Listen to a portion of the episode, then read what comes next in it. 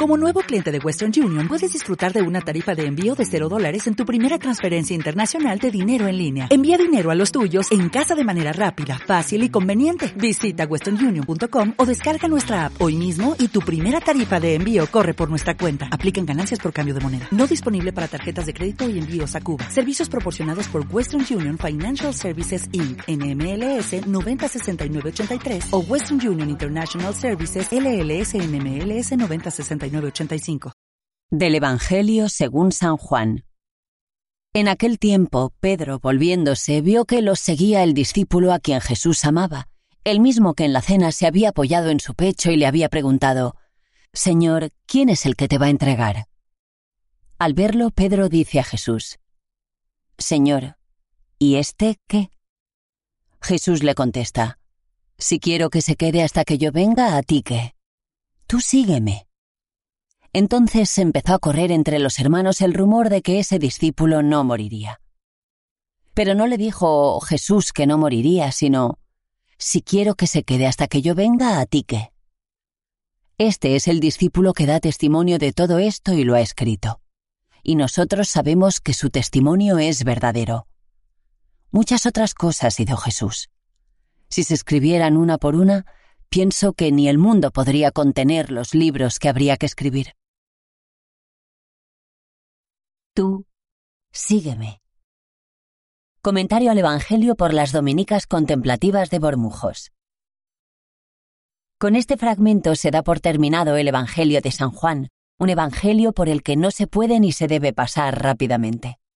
Es un Evangelio para ser contemplado desde un corazón amante y con el deseo de abandono en las manos del Padre, que en él se pone de manifiesto y al que somos llamados. Precisamente se nos habla en este texto de dos discípulos que amaron a Cristo de una forma especial, y podemos decir también de una forma exquisita, Pedro y Juan. Y aunque nos puede parecer que a Pedro le llega a molestar la presencia de Juan, él mismo aprenderá que los creyentes somos seres en comunión, es decir, unidos, entrelazados unos con otros, y que nuestro propio seguimiento no es posible ni llega a plenitud si no es relación con otros. Leer este texto desde la experiencia pascual en la que estamos inmersos es poder disfrutar de las primicias del Espíritu Santo, que llena el corazón de los apóstoles, el corazón de la Iglesia, el corazón de cada uno de nosotros, los creyentes. Nos encontramos a las puertas de un nuevo Pentecostés, y la llamada a la oración en común y a la unidad es inminente y para siempre.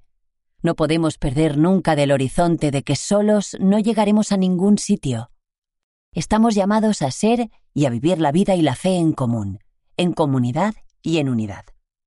Debemos saber que la unidad no es tan solo un don, sino que, como todo don, es también tarea. Por ello debemos trabajarnos cada día por conseguir la unidad interior, unidad con Dios y unidad con los hermanos. Jesús ora por la unidad de sus amigos y a la vez nos deja la promesa de que, a través de nuestra unidad, nuestra pastoral y nuestro testimonio serán creíbles y darán fruto del ciento por uno. Juan del 20 al 23. Que en nuestro interior no deje de resonar el tú, sígueme, y a la vez mantengamos la conciencia de que otros muchos escuchan esto en su interior y tenemos que ser capaces de estar unidos en la fe en Cristo resucitado. Feliz Pentecostés.